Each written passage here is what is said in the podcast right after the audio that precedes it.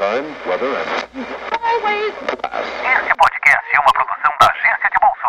Conteúdo para freelancers e microempreendedores. Prepare sua mente! Ajeite seus fones de ouvido. A partir de agora, Seu mundo será digital. No ar. Trendcast.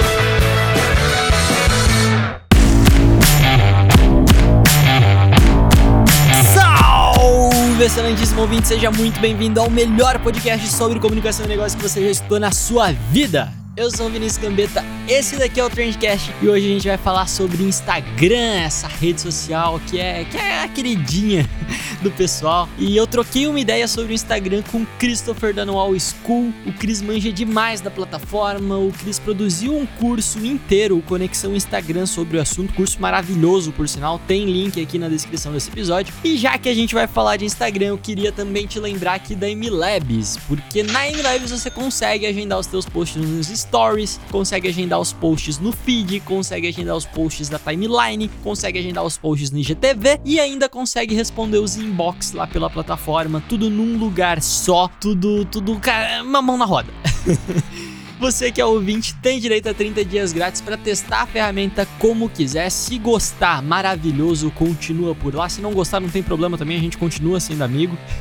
Mas o mais legal desses 30 dias grátis que a MLab está disponibilizando agora pra gente é que você utiliza lá como você bem entender. Você pode ver se faz sentido mesmo a ferramenta para ti. E se você quiser continuar assinando, cara, 4 reais por mês. A partir de 4 reais por mês os planos da MLabs. Então vale a pena demais. Eu, eu nem sei mais o que que custa 4 reais, cara. Existe alguma outra coisa que em pleno 2020 custe 4 reais no Brasil? Eu acho que não tem. Tudo é mais caro que 4 reais. A, a coxinha já é mais cara que 4 reais. certo, então, gente, corre lá então www.mlabs.com.br e agora sim, deixa eu ver aqui, falei da MLabs, falei do convidado, fechou. Bora pro episódio.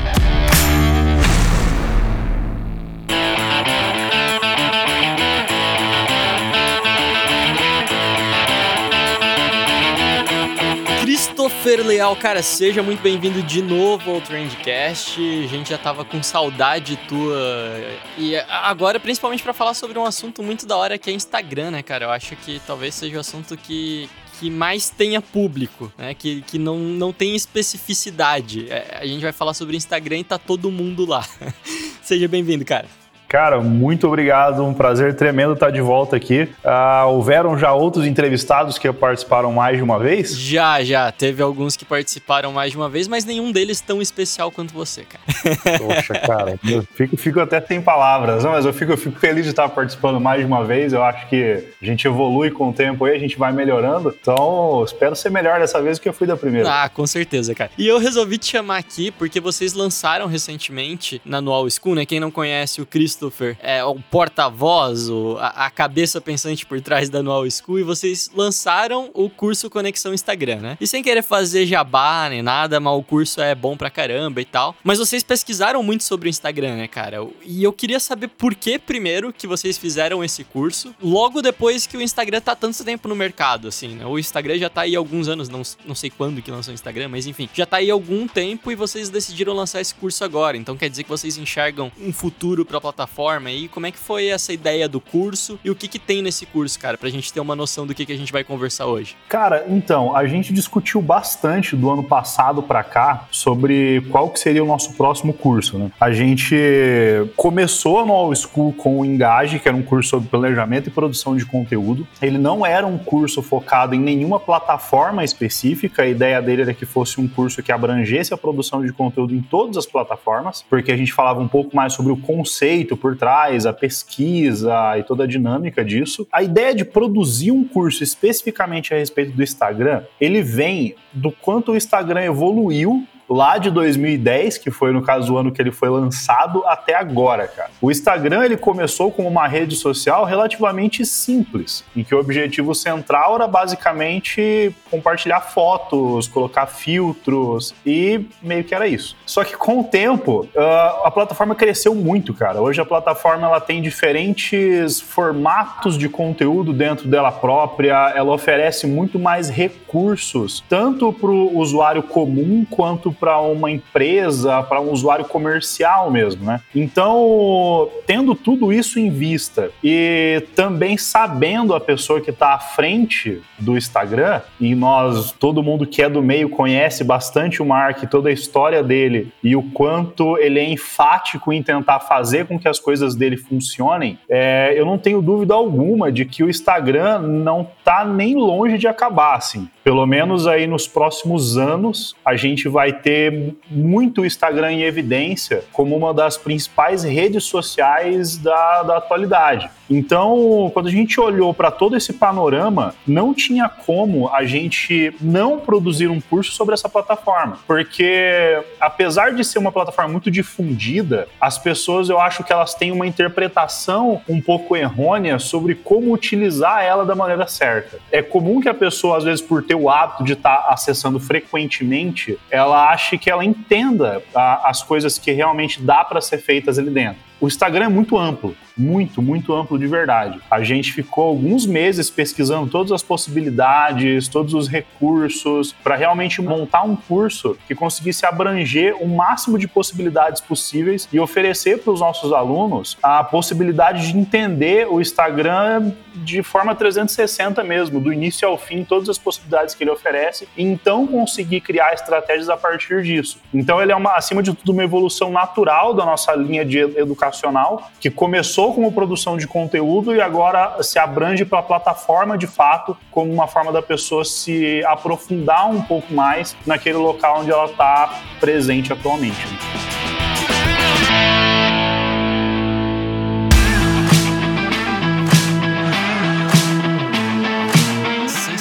Cara. E aí eu já vou emendar uma pergunta aqui. Você disse que vocês pesquisaram muito sobre o Instagram e tal, o funcionamento da rede, etc. E eu acho que ali por 2016, mais ou menos, se eu não me engano, foi quando o Instagram ele abandonou o feed cronológico e ele passou a, a elencar ali, com base no, no, tão temido algoritmo, as publicações. Né? Primeiro, eu queria saber a tua opinião sobre isso. E segundo, se você. O que, que vocês pesquisaram de como funciona esse algoritmo, cara? Porque ele ainda meio que é uma névoa, assim, né? As pessoas não sabem direito o que, que o Instagram leva em consideração na hora de escolher a ordem desses conteúdos e tal. Como é que funciona isso, cara? Cara, eu acho que. Eu, eu particularmente, eu, eu adoro o algoritmo, assim, de verdade. Eu, eu falo isso no curso porque eu acho que a principal contribuição do algoritmo para todo o, o ecossistema do Instagram foi realmente dividir os perfis entre aqueles perfis que realmente sabem o que estão fazendo daqueles perfis que estão ali só para fazer volume, sabe? Por que, que eu penso penso isso? Porque, cara, a lógica é muito, é muito simples. Pensa do ponto de vista de uma página que ela tá criando conteúdo dentro do Instagram porque ela quer atingir os seguidores dela, quer ganhar relevância e tudo mais. Em uma época pré-algoritmo, a,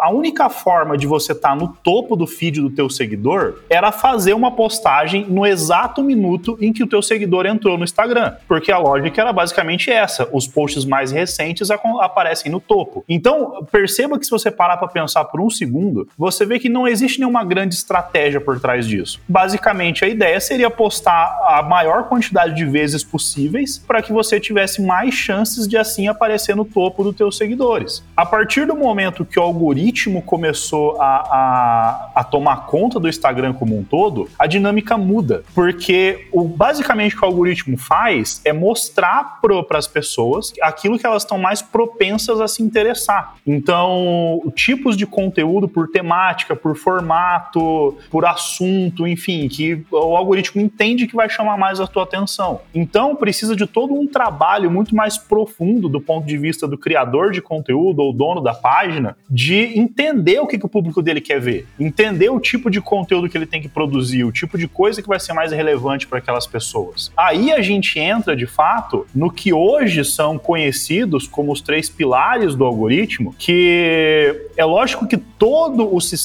que existe, toda a programação que existe por trás do algoritmo, isso não, nunca foi revelado. Só que existem alguns indícios do que está por trás disso. E um dos indícios mais fortes e uma das informações mais relevantes a respeito do assunto é uma espécie de coletiva de imprensa que o, um engenheiro do Instagram, que era gerente de produto do Instagram, na verdade, chamado Julian Gutman, ele falou em 2018 a respeito de três pilares, que são interesse, recência e relacionamento. O que, que são esses três pilares? O interesse quer dizer que o algoritmo vai mostrar para você o tipo de conteúdo que você tem mais interesse em ver, tanto temática quanto formato. Ou seja, se você se interessa mais por vídeo, é natural que o algoritmo vai acabar mostrando mais vídeos para você, mais formatos de vídeo. E temáticas também, porque o Instagram consegue fazer a leitura, principalmente do, do que está escrito, da legenda, do post. Existem algumas coisas relacionadas até à leitura de imagens, enfim. Ele é um algoritmo muito inteligente que ele consegue entender e categorizar as coisas. A recência, ele tem a ver com conteúdos que são mais recentes. Quanto mais recente um conteúdo for, mais chance ele tem de aparecer no topo do feed das pessoas. Essa mudança, ela foi uma mudança posterior que aconteceu, porque quando o algoritmo entrou de fato no ar, a recência não era um dos pilares. Então, o algoritmo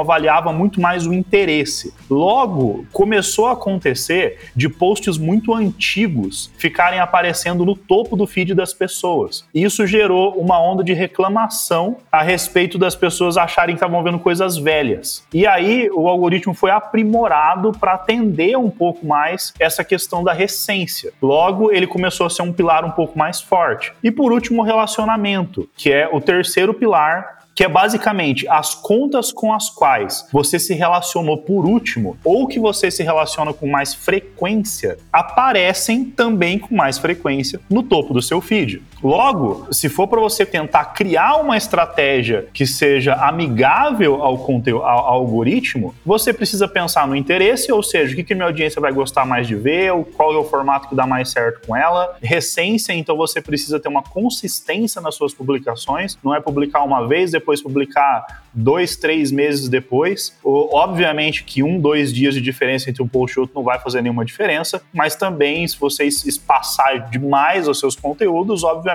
vai ter um peso. E, e o relacionamento, que é o quanto você está preocupado em gerar comentários, em conversar com os teus seguidores, em incentivar seu, os seus seguidores a acessar o seu perfil, a conversar com você, enfim, para mostrar realmente que existe um relacionamento ali e não é só uma página que está panfletando, digamos assim, só jogando coisas ali sem se importar muito com a repercussão que isso vai gerar. Então, a partir desses três pilares, você consegue ter uma visão muito clara. Ah, não, não vou dizer muito clara, acho que é um exagero, mas você consegue ter uma boa percepção, na verdade, de como que o algoritmo age. E se você segue esses três pilares, você consegue notar uma diferença, isso é perceptível. Então não é uma coisa só teórica. É, é perceptível que você começa a ter resultados melhores de alcance, de interação, enfim, e todas as coisas. Aí no curso a gente se aprofunda muito mais nisso, em técnicas de como fazer isso, baseado em testes que a gente já realizou dentro da No School e em alguns outros clientes que nós atendemos,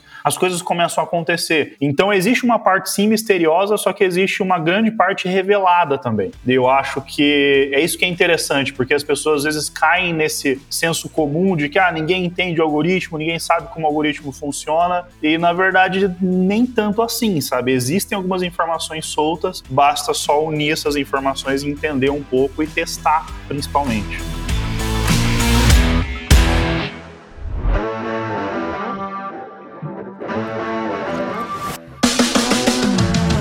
Inclusive, eu acho que essa galera é meio saudosista do, do algoritmo, assim, que tem saudade. É, do feed cronológico, né? Que tem saudade e tal. Eles não se dão conta do caos que seria, né? Porque uma coisa era há seis anos atrás você sentir saudade do feed cronológico quando você seguia 10 pessoas, né, cara? Hoje em dia as pessoas seguem, tipo, mil pessoas. Imagina que loucura um feed cronológico. Você não ia encontrar ali no meio as pessoas com quem você mais interage, as marcas que você gosta e tal, e eu simplesmente se perder no meio de tanto conteúdo, né? Eu acho que é completamente impossível hoje em dia uma rede social sobreviver sem, sem algoritmo. Tanto é que o TikTok, ele é uma rede social basicamente baseada em algoritmo, né, cara? É muito louco. Tu abre o TikTok ali, o For You do TikTok, e vem só conteúdo que você se interessa, assim. Tipo, eu abro o meu TikTok, abro o TikTok da Carol, a minha noiva. São, são dois perfis completamente diferentes, assim. O dela tem uns negócios de anime lá e não sei o que. O meu já é completamente outra coisa, assim. É, é, bizarro, cara, como o algoritmo vai se moldando ao perfil das pessoas, né, cara? Completamente diferente. E, e é louco você, quando você tem essa percepção, você começa a entender realmente como ele funciona. Porque é, o, o, meu, o meu Instagram, principalmente ali na parte do explorar, que é onde eu acho que o algoritmo ele realmente ele, ele fica até mais evidente. Recentemente, aí no começo do ano, agora eu fui pego pelo, pelo loop do Big Brother, né? O Boninho conseguiu me conquistar ali. E, cara, por muito tempo, se você entrava no meu explorar, era só Big Brother. Era só falando sobre paredão, indicação de página dos participantes, enfim. A plataforma realmente entendeu que o meu interesse naquele momento estava voltado para esse assunto e isso começou a entregar muito para mim, começou a ter muita entrega desse tipo de conteúdo. Então, eu acho que se o feed cronológico ainda existisse, o que ia acontecer com toda certeza seria o parar de seguir em massa, porque as pessoas, em algum momento, elas iam começar a enjoar das páginas, iam ficar vendo sempre conteúdo repetido ou conteúdo que não interessa mais, as pessoas iam parar de seguir as páginas, enfim. E tem até uma curiosidade bem interessante, porque o Instagram, o perdão, o Twitter, ele fez um movimento de entrar no algoritmo é, e saiu desse modelo de recência. Ocorreu toda uma problemática em cima disso, a galera discutindo, e eles daí começaram a oferecer a opção das pessoas deles, deles retornarem para a ordem cronológica da coisa, né? E estudos mostram que a maioria das pessoas resolveram continuar com o algoritmo, porque sem dúvida eu acredito que é muito mais interessante. É muito mais interessante para o usuário e é muito mais interessante para a página e para o profissional de marketing, uma página comercial que consegue dominar isso e criar utilizando o algoritmo como principal motor de repercussão. Então é acho que é, vale, vale prestar bastante atenção no algoritmo e não só penalizar ele. Exatamente. A gente acha que sabe o que quer, mas na verdade quem sabe o que a gente quer mesmo é o tio Mark lá.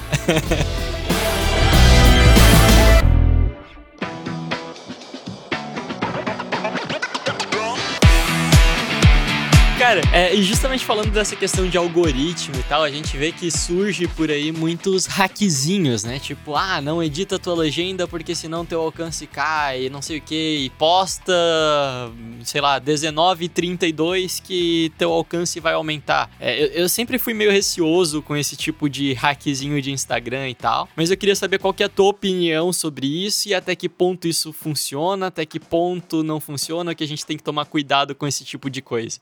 Cara, eu acho que qualquer hack, ou qualquer dica, ou qualquer coisa, ela tem que passar pelo crivo do isso faz sentido para mim, sim ou não. Eu acho que essa é, é essa é a resposta-chave. Porque, assim, não é porque uma coisa funcionou para uma pessoa que vai funcionar para outra. Não é porque funcionou em um nicho que vai funcionar em outro. Enfim, para nós, por exemplo, é uma coisa que eu até cito no curso e tudo mais, ah, funcionou muito para nós, deu muito certo. No começo da nossa página, quando a gente estava numa ascendência ali, num crescimento, a gente, obviamente, tinha, tinha braço e condições de fazer isso, porque o volume de, de pessoas era um pouco menor. A gente tentava conversar seguidor por seguidor, mandando uma mensagem de boas-vindas para essa pessoa, agradecendo ela por estar tá seguindo a página. Isso foi super legal e super interessante, porque a gente começou, depois que a gente começou a fazer isso, nosso engajamento começou a aumentar muito, porque as pessoas elas ficavam impressionadas, era uma coisa que nunca tinha acontecido com elas, e elas respondiam, ficavam super felizes, entravam no nosso perfil, curtiam as nossas coisas, interagiam. Eu lembro disso, eu lembro disso. E vocês faziam um videozinho, assim, era, era muito da hora, cara, muito legal. Perfeitamente. Um vídeo. Hoje em dia a gente faz ainda, só que, só que infelizmente a gente não é capaz mais de fazer para todas as pessoas que seguem a gente. Ou a gente consegue, a gente faz numa, num fluxo bem menor.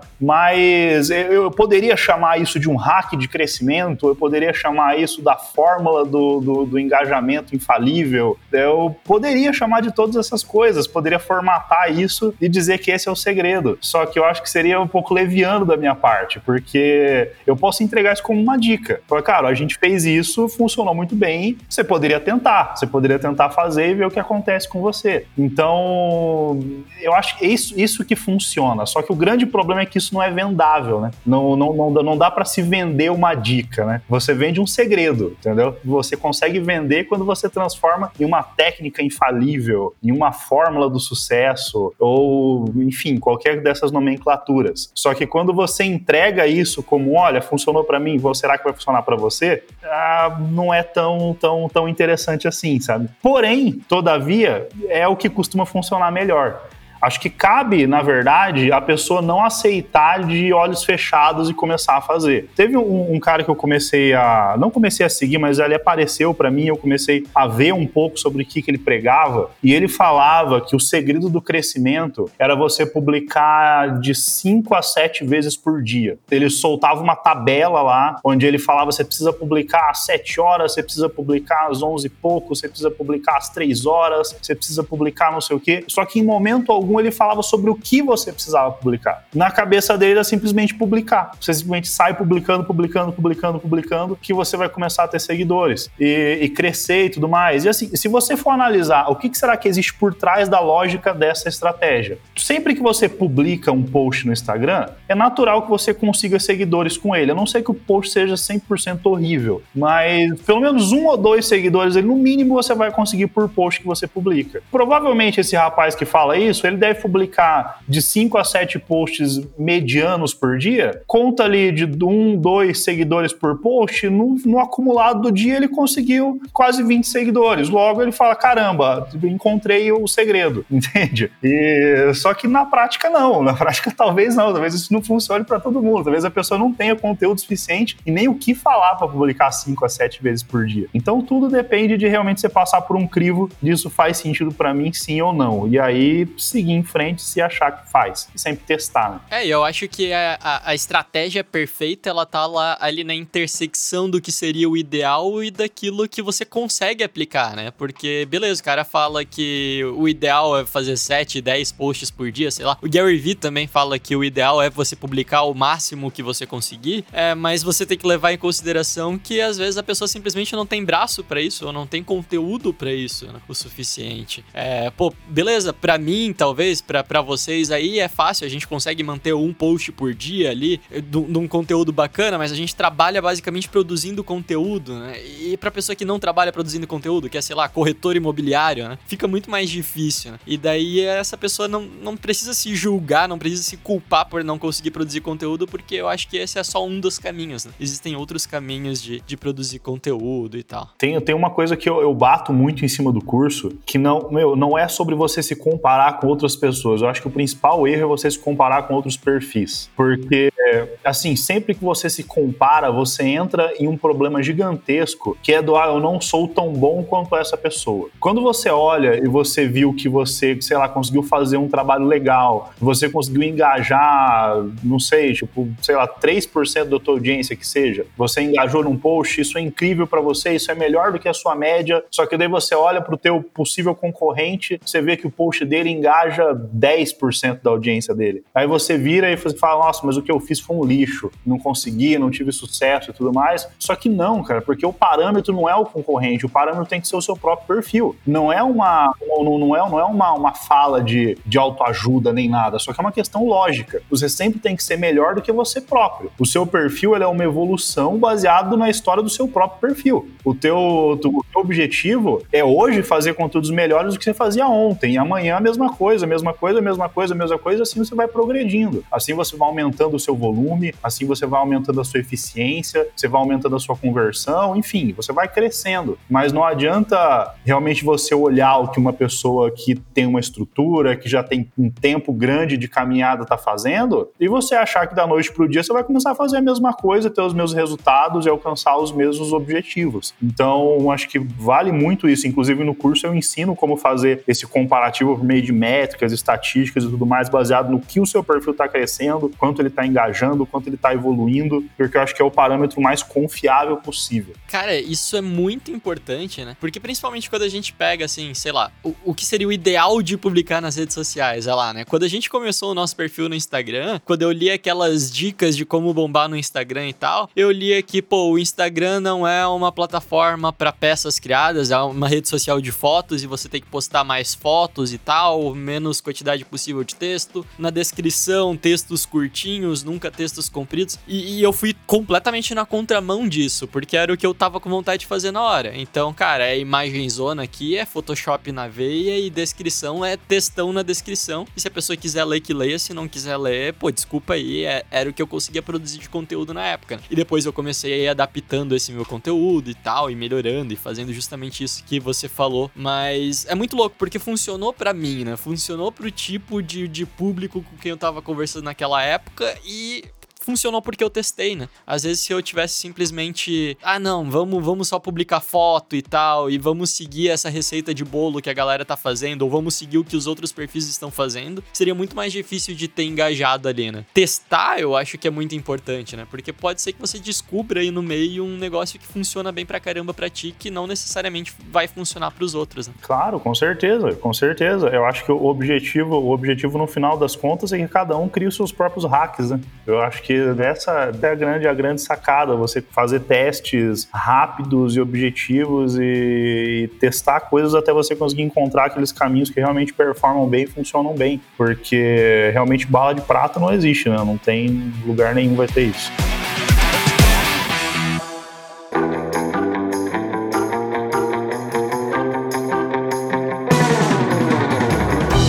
Que eu acho importante aí no meio é a gente entender justamente como é que funciona é, a plataforma, os públicos e tal. E lá no curso de vocês tem um negócio que, que é bacana, que é quando vocês falam sobre os públicos, né? Você fala das três eras da plataforma, pirâmide de influência e tal, cara, quem é essa galera que tá hoje no Instagram? Dá uma passada por isso, que, que eu achei um conteúdo muito massa, cara. Cara, quando, quando eu estava criando a, a, ementa do curso, a, o, o, nosso primeiro módulo, né, as, primeiras, as primeiras duas aulas, elas são a respeito da história do, do Instagram. Então, sobre tudo que aconteceu nos bastidores, desde o surgimento do Instagram até ele chegar onde ele chegou hoje. E eu acho super interessante porque eu enxergo alguns períodos históricos dentro da história do Instagram. E eu quis trazer isso para o curso para simbolizar isso para as pessoas e fazer com que eles entendessem um pouco melhor sobre como essas coisas funcionam. O Instagram surgiu lá em 2010 e o que ele era em 2010 é completamente diferente do que ele é hoje. O que aconteceu ao longo desse período é a história da plataforma como um todo. Então a primeira era da plataforma, que começou lá em 2010, eu chamei de era dos artistas. Por que era dos artistas? Porque quando o Instagram foi lançado, ele era um aplicativo é, específico para iPhone. E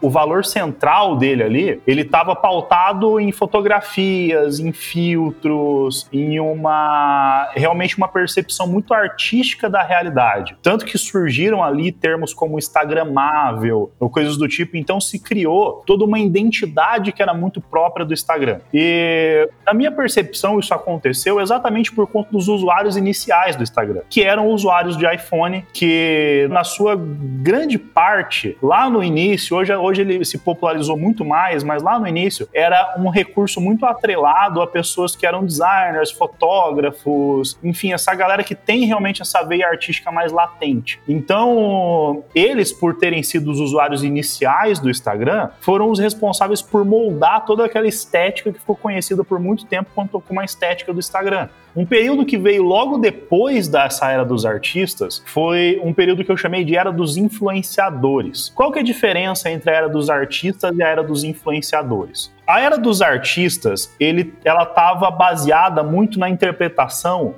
do mundo como um todo. Então era muito uma questão realmente dessa estética instagramável, das fotos de paisagens, alimentos, era realmente uma visão, realmente uma interpretação do mundo. A era dos influenciadores, ela passou a ser uma interpretação mais do eu do que do mundo. O que, que isso quer dizer? Porque as pessoas começaram a produzir conteúdo a respeito de si próprias. Então foi nesse momento que você teve uma ascendência muito grande de perfis falando sobre maquiagem, sobre beleza, sobre alimentação, sobre corpo, sobre uma série de coisas que eram, de certa forma, uma interpretação do eu mesmo. Essa, quase essa supervalorização do eu. Foi uma era que onde acendeu a selfie, enfim, todas essas coisas. E as pessoas gostaram disso. As pessoas começaram a seguir figuras que não eram públicas, digamos assim, pessoas que não eram grandes artistas nem nada do tipo, começaram a acumular muitos seguidores e começaram assim a influenciar a vida dessas pessoas, seja por meio da alimentação, seja por meio de uma dica de vestimenta, seja por meio de, enfim, exercícios, enfim. Os seguidores começaram a querer ficar parecidos com aquelas pessoas que eles seguiam isso foi fundamental para se criar toda uma nova era dentro da plataforma, que aí eu chamei de era dos influenciadores. Então, começou lá atrás com a criação de uma estética, depois isso virou uma interpretação do eu e realmente um senso de construção de comunidades, de perfis que angariavam muitos seguidores e tinham muitas pessoas em volta, enfim, então, e todas essa, essas questões que permeiam isso, até que a gente chegou por na terceira era, e foi a, a era que gerou a grande ruptura dentro do Instagram, que foi a era das automações. O que, que foi a era das automações? Ela começou lá em 2016, mais ou menos, que foi a era em que o Instagram começou a ter um, uma, uma grande entrada de novos usuários. Os novos usuários começaram a olhar o Instagram e tentar supor o que, que dava certo no Instagram. Então, por meio dessa interpretação, principalmente da estética nascida na era dos artistas, e dessa falsa percepção de que um influenciador era uma pessoa que tinha muitos seguidores, muitas curtidas e coisas do tipo, começou a se ter percepções do que era o sucesso dentro do Instagram. Então, as pessoas começaram a achar que o número de seguidores era uma coisa super importante importante, as pessoas começaram a achar que fotografias era a única coisa que fazia sucesso, as pessoas começaram a achar que métricas de vaidade eram as coisas que realmente importavam, as pessoas começaram a deslocar o sentido do que realmente fazia sentido no Instagram para outros lugares. E aí você tem a, a ascensão das ferramentas que prometiam solucionar esse problema. Então era a ferramenta de automação que te prometia muitos seguidores, era a ferramenta de automação que te prometia muito engajamento, era a ferramenta de automação te prometia entrar em contato com todos os seus seguidores, enfim, todas essas ferramentas de automação que fervilharam aí nos últimos anos dentro do Instagram.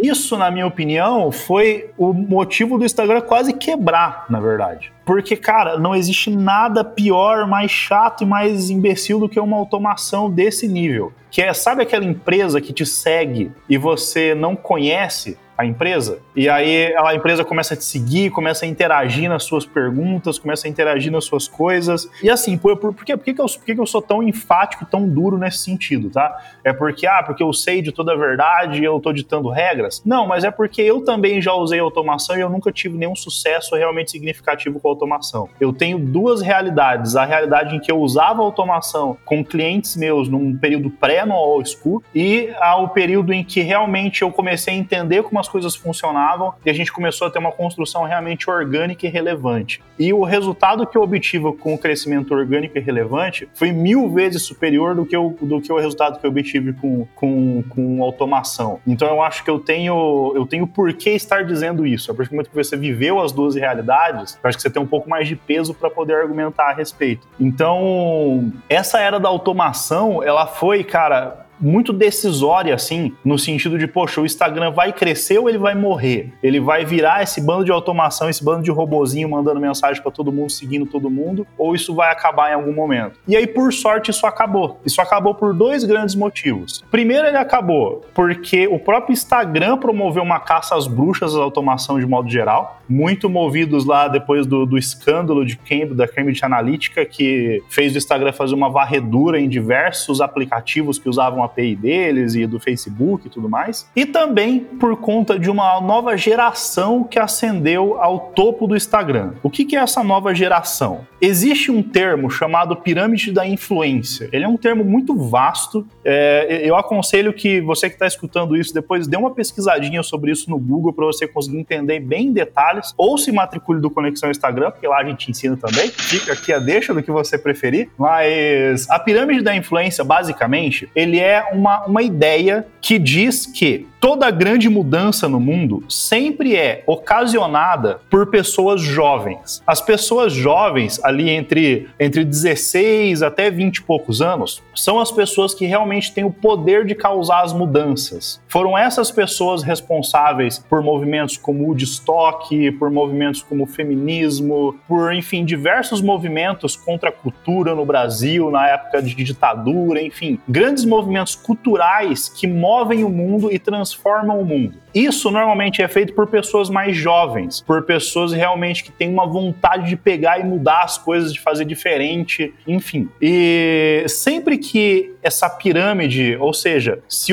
se são pessoas jovens, pessoas jovens ou elas envelhecem, ou pessoas que são muito mais jovens chegam até essa faixa etária que eu mencionei, dos 16 até os 20 e pouco. Então, sempre as pessoas que estão no topo dessa pirâmide têm ideias diferentes e eles movimentam o mundo de uma forma diferente. Então, as pessoas que hoje são jovens no Instagram, eles entenderam que isso não funciona. Eles não estão afim de utilizar automação, eles não estão afim de utilizar essa estética instagramável que ficou tão presente no Instagram. Eles simplesmente não estão afim dessas coisas, porque eles entenderam que essas coisas não são as que realmente importam e não são as que realmente eles, eles esperam de uma marca, dos seguidores, de páginas, enfim. E aí esse grupo, que hoje são os jovens que estão fortes nessa pirâmide da influência e utilizando o Instagram, eles deram origem a uma nova, uma nova era, que é então a era da humanização. O que, que é a era da humanização? Ela é basicamente uma era que abdica tudo que veio antes. Toda a estética instagramável, toda a preocupação com essa supervalorização do eu, toda essa, essa esse fato de abdicar os índices de vaidade, as métricas de vaidade, e ela começa a valorizar outras coisas, valorizar realmente os relacionamentos, realmente a preocupação, realmente um conteúdo mais próximo mais humano, páginas que realmente interagem em um sentido mais próximo. E basicamente é isso, isso que funciona muito bem hoje no Instagram. São páginas que são cada vez mais humanas e mais próximas, e não páginas que visivelmente estão preocupadas só em conseguir mais e mais e mais e mais e mais seguidores por sei lá que motivo. Caralho, cara, que foda, que foda. É um estudo antropológico em cima do Instagram. Mas eu acho que faz sentido, cara. E eu acho que quando a gente para pra estudar a teoria da comunicação é, e a publicidade como um todo, eu acho que ela vai nesse mesmo caminho, né? A publicidade, a comunicação, ela pede por marcas mais humanas, que se comuniquem de maneira mais pessoal, esse um para um e tal, né? Eu acho que a gente tá começando a entender a linguagem das redes sociais, eu acho isso muito massa, né? E no Instagram eu acho que tem um negocinho, um, um outro detalhe aí, né? Que o Instagram ele não é uma rede social, né? Ele é pelo menos umas três ou quatro aí, né? E, e, eu lembro que você mesmo falou muito sobre isso, né? Que o IGTV ele tem um tipo de linguagem e tal, e um público consome. O Stories ele já tem uma pegada um pouquinho diferente. Como é que você vê é, essas sub-redes sociais dentro do Instagram? E como é que a gente se adapta a isso? Como é que a gente consegue surfar essas ondas, cara?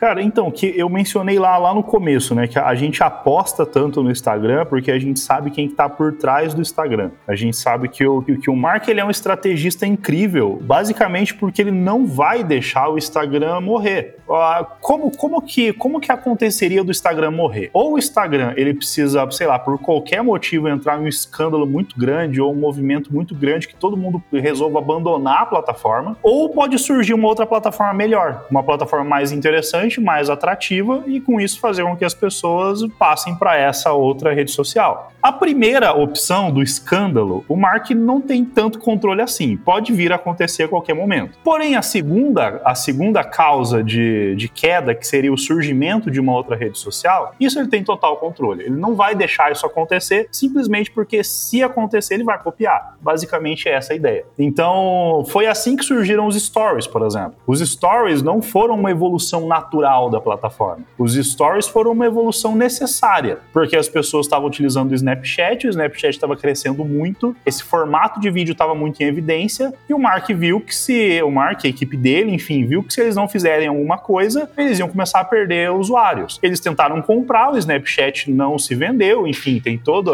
todo tá todo documentado essa história. E aí, basicamente, eles criaram os stories, que foram uma forma de puxar esse público e falar, olha, agora a gente tem aqui também vocês não precisam sair daqui para usar. E deu super certo, porque o Stories ele, ele cresceu muito, ele virou uma, uma hoje ele é uma ele é um meio dentro do Instagram tão utilizado e tão forte quanto o feed, que é o meio original. E o IGTV, ele é uma tentativa basicamente de bater de frente com o YouTube, com uma, esse consumo em larga escala por vídeo que está cada vez aumentando mais. E hoje o grande player que existe no mercado é o YouTube. Então o, o Mark já tinha tentado bater de frente de alguma forma lá no, lá no Facebook e agora ele está tentando no IGTV. E o IGTV realmente é a última aposta nesse sentido. Só que daí você tem, por exemplo, o recurso do TikTok, que foram recentemente acrescentados aos stories. Enfim, isso é um movimento constante de realmente sempre manter a rede relevante e fresca, digamos assim, frente a outras coisas que aparecem. Só que qual que é o efeito colateral disso? O efeito colateral disso é que o Instagram se torna uma grande coxa de retalho de redes sociais. Porque hoje você tem uma rede social que funciona por meio do feed, você tem uma outra rede social que é o Stories e você tem uma outra rede social que é o IGTV. E são três redes com linguagens completamente diferentes e abordagens completamente diferentes. Um, um erro, que as, um erro muito comum que as pessoas fazem hoje é fazer um deles e achar que está fazendo todos ao mesmo tempo. Ou seja, publicar o post no feed, aí, aí compartilhar o post do feed nos stories e achar que beleza, estou fazendo stories stories é isso. Não que seja errado fazer isso, mas fazer só isso e achar que é suficiente é o erro. Esse, é aí que está o problema. Porque a rede ela é completamente mais ampla, ela oferece muito mais possibilidades. Então, se você hoje quiser realmente ter uma presença efetiva no Instagram, você precisa pensar em três editorias, em três braços de conteúdos diferentes cada braço de conteúdo visando um meio diferente. Você pode fazer isso, obviamente, daí a gente volta de novo também na discussão que a gente já teve, se isso fizer sentido para você, se você tiver braço para fazer isso, ou não, ou você pode simplesmente focar em só um desses meios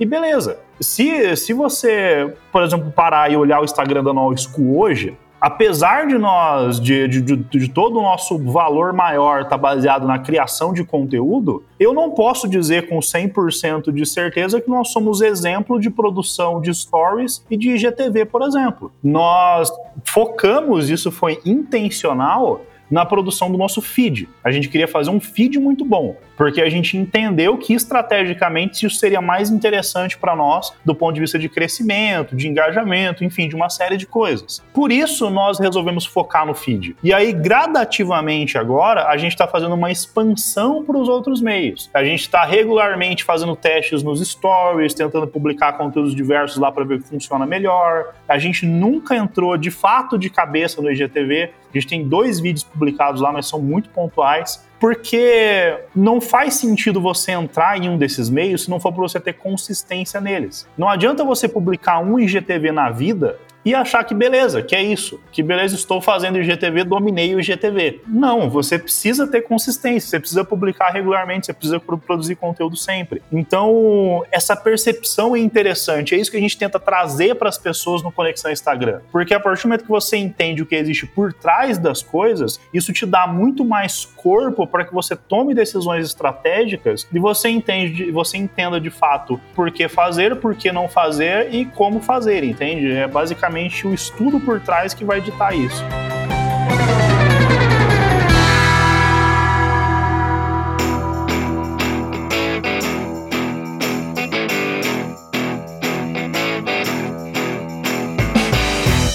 Cara, que massa, cara. E pra gente finalizar, eu só queria que você desse uma pincelada também sobre um negócio que eu vejo direto você falando. Inclusive, você me convidou para participar de um quadro no YouTube de vocês e tal, e a gente falou sobre isso também, cara. Que é a diferença entre clientes e multiplicadores, cara. Explica pra galera é, o porquê que isso é tão diferente dentro desse contexto atual do, do, do mercado, né, como um todo, e por que que isso é particularmente importante dentro do Instagram, cara. Cara, então, é esse, eu acho que se fosse, se fosse assim, para a gente definir uma grande defesa por trás da No School como um todo hoje, eu acho que ela, ela vem de, de fazer as pessoas entenderem essa diferença entre o que são consumidores e o que são multiplicadores. Porque parece uma coisa boba, só que é uma coisa que muda completamente a percepção das pessoas sobre o porquê elas devem fazer marketing, como elas devem fazer marketing, como elas devem utilizar as redes sociais. Ah, o, o termo consumidor, ele é um termo antigo que ele é um termo que surgiu na época principalmente das mídias de massa, das teorias da comunicação e todas essas coisas, e ele basicamente simboliza uma pessoa que ela consome um produto. Então ela vai, ela compra o produto e ela consome e o uso dela daquele produto se encerra naquele momento em que ela consumiu aquilo. Quando você olha por esse ponto de vista,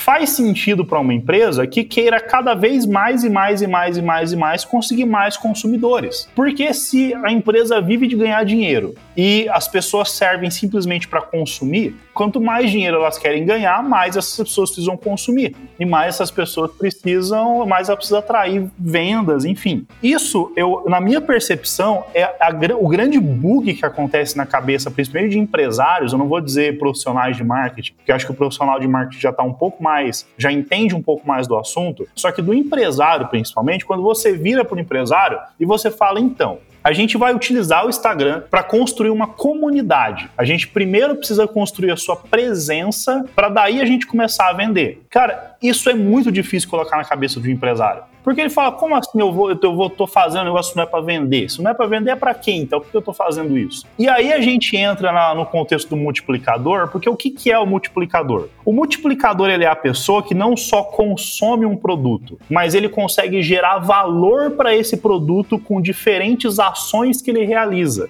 Então, essa, a pessoa sim compra, ela sim entrega valor monetário em troca daquele produto, só que ela também compartilha os conteúdos da página que vende aquele produto. Ela interage, ela endossa aquele conteúdo, ela dá um feedback positivo, ela indica aquilo para as outras pessoas. É basicamente aquela conversa do boca a boca, só que elevada a uma potência gigantesca, já que nós estamos falando de redes sociais, onde a dinâmica está pautada em várias pessoas conectadas a várias pessoas ao mesmo tempo. Então, um comentário positivo que uma pessoa faz em um comentário seu, em um conteúdo seu, perdão, pode ser exatamente o fator decisório para que outra pessoa que está pesquisando sobre você realize uma compra. Quando você olha desse ponto de vista, você consegue empregar valor para toda a cadeia de pessoas que te seguem, para toda a sua comunidade, não só para as pessoas que compram de você.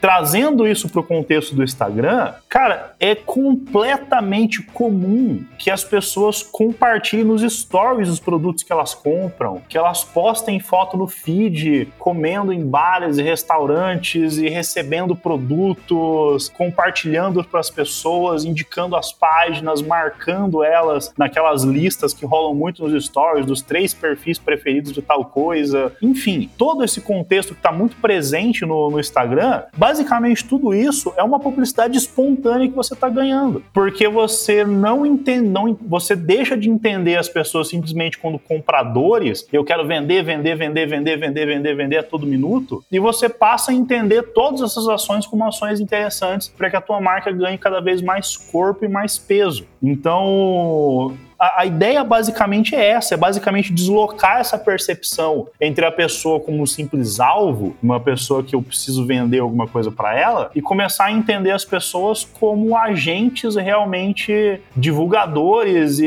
e de crescimento para a empresa e para o perfil como um todo. E aí você passa a entender as pessoas realmente como seres humanos, como pessoas que realmente podem trazer valor para você das mais diversas formas e tudo acaba sendo lucro no final do dia. Show de bola, cara. Porra, eu, eu concordo 100%, é justamente o que a gente tenta fazer na agência de bolso, é o que eu tento fazer sempre que eu preciso fazer um planejamento para um cliente e tal, pensar nisso, porque eu acho que é, é, existe um conceito dentro da publicidade que é o conceito da mera exposição, né? Eu acho que ela não é tão mera assim, porque é, é extremamente importante você se expor pro teu público com esse objetivo de fazer multiplicar a tua imagem, multiplicar a tua marca, né? Se a gente parar para pensar as maiores marcas do mundo, elas não necessariamente estão com aquela ansiedade de vender, né? Tu pega, sei lá, pensou em refrigerante, você pensa Coca-Cola e, cara, qual foi a última vez que a Coca-Cola fez uma promoção de venda, né? Você vê, tipo, outros tipos de conteúdo que justamente buscam tocar o emocional das pessoas, buscam criar esse sentimento de família, de comunidade e tal. Acho isso extremamente importante, né, cara?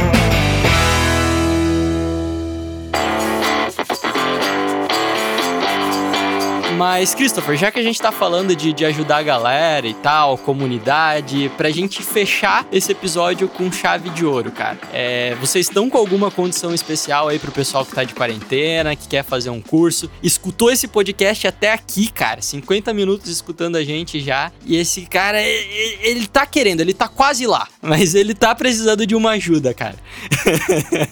Vocês estão com alguma condição aí, cara? Cara, a gente sim. É, o, o, que, o que, tá rolando? O, o, Conexão Instagram, ele é, ele é um curso que a gente, a gente entende ele como, como um curso de entrada. Então, ele é um curso que o, o nosso objetivo nesse momento nem é o Conexão Instagram, poxa, ganhar dinheiro. A gente quer, quer, quer, sei lá, ganhar muito em cada venda que a gente realize nem nada. A gente quer realmente que as pessoas conheçam a gente. Então, o curso, ele é um curso que hoje ele tá com 50% de desconto. Ele já é um curso barato, o valor cheio dele é de 299.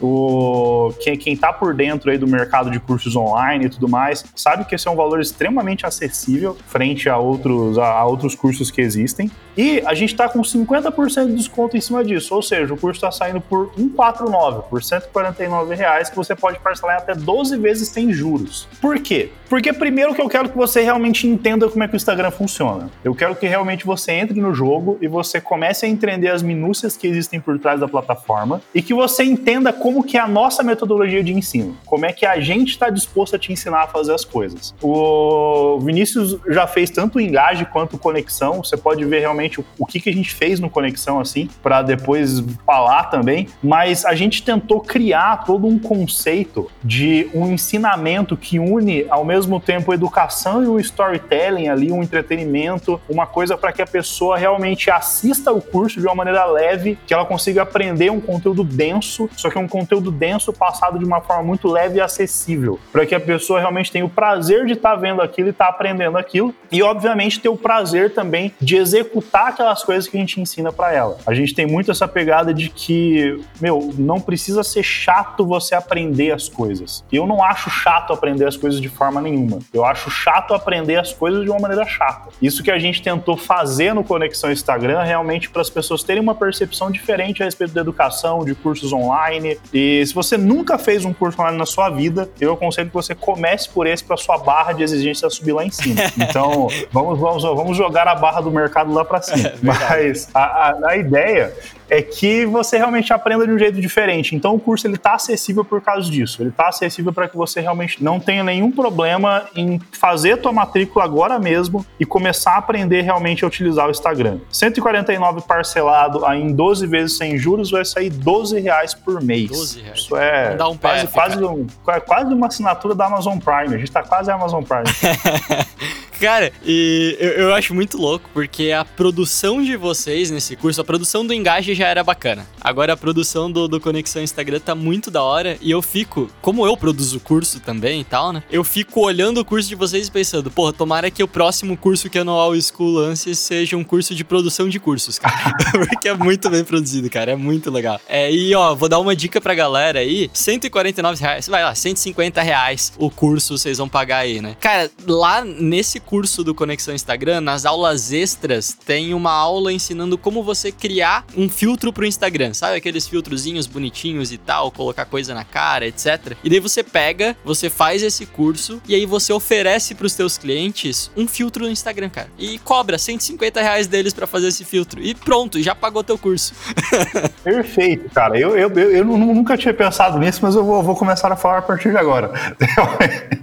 cara, é muito, é muito barato, é um custo que teu cliente com certeza vai pagar e, pô, daí todos os teus clientes vão ter lá filtrozinho, personalizadinho, bonitinho, você já tá oferecendo um negócio novo pro cliente, vale super a pena. Isso, isso é uma, uma, coisa, uma coisa legal, só aproveitando esse gancho que você fez, porque assim, o Conexão Instagram, ele é, ele é feito pelo, pela, pela carga horária oficial, pelos módulos oficiais, que são as 24 aulas, que é onde a gente ensina toda a estrutura do Instagram. Só que como o Instagram é uma rede social muito fluida e a todo momento estão surgindo coisas novas, recursos diferentes, a gente resolveu fazer um, uma espécie de módulo extra, um módulo bônus. Nesse módulo bônus, regularmente a gente tem a, a colocado aulas novas. Então já tem quatro aulas lá que extrapolam a carga horária oficial que estão sendo colocadas dentro do curso sem nenhum tipo de acréscimo financeiro nenhum. É simplesmente, foi o caso do filtro, por exemplo, o filtro era uma coisa que não fazia parte da carga horária oficial, mas é uma coisa super legal.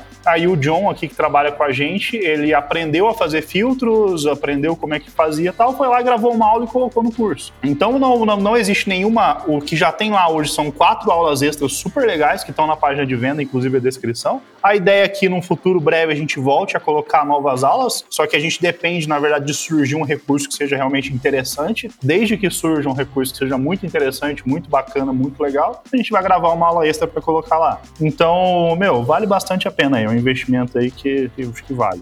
Ó, é tipo assim, você vai num, num, restaurante, come tudo do bom e do melhor, aí chega no finalzinho, o garçom vem com um prato lindo de sobremesa, daí você pergunta quanto é que é? Ele fala, não, de graça, tá aqui, Por pra ti. da casa, Exatamente, é tipo isso. Cara, brigadão por ter participado, eu acho que deu pra gente falar muito sobre o Instagram aqui, todos os links, tanto pro curso quanto pro perfil da Anual. Ah, não quero fazer o Conexão Instagram agora, não tem problema, segue lá o pessoal da Anual no Instagram, tem conteúdo massa pra caramba, vai ter conteúdo no YouTube agora também, que eu tô sabendo. Então, pô, tem, tem muito conteúdo bacana aí. O Christopher manja pra caramba de, de Instagram, a gente tá compartilhando uns negócios aqui. E, cara, brigadão por, por ter participado, brigadão por ter topado esse convite. E já fica aqui o convite aberto pra voltar em breve pra gente falar sobre outros assuntos, cara. Cara, muito obrigado, muito obrigado demais. Fico feliz pra caramba de estar participando pela, pela segunda vez aqui, espero aparecer mais vezes. Agora a gente tá, a gente tá fazendo collabs ali, né? Você participou de um programa nosso que vai ser lançado em breve, então também espero você mais vezes por lá. E acho que é isso, cara. Na troca a gente vai crescendo sempre aí, cara. Valeu, cara. Até mais. Falou! Até mais, cara. Braço, braço, gente.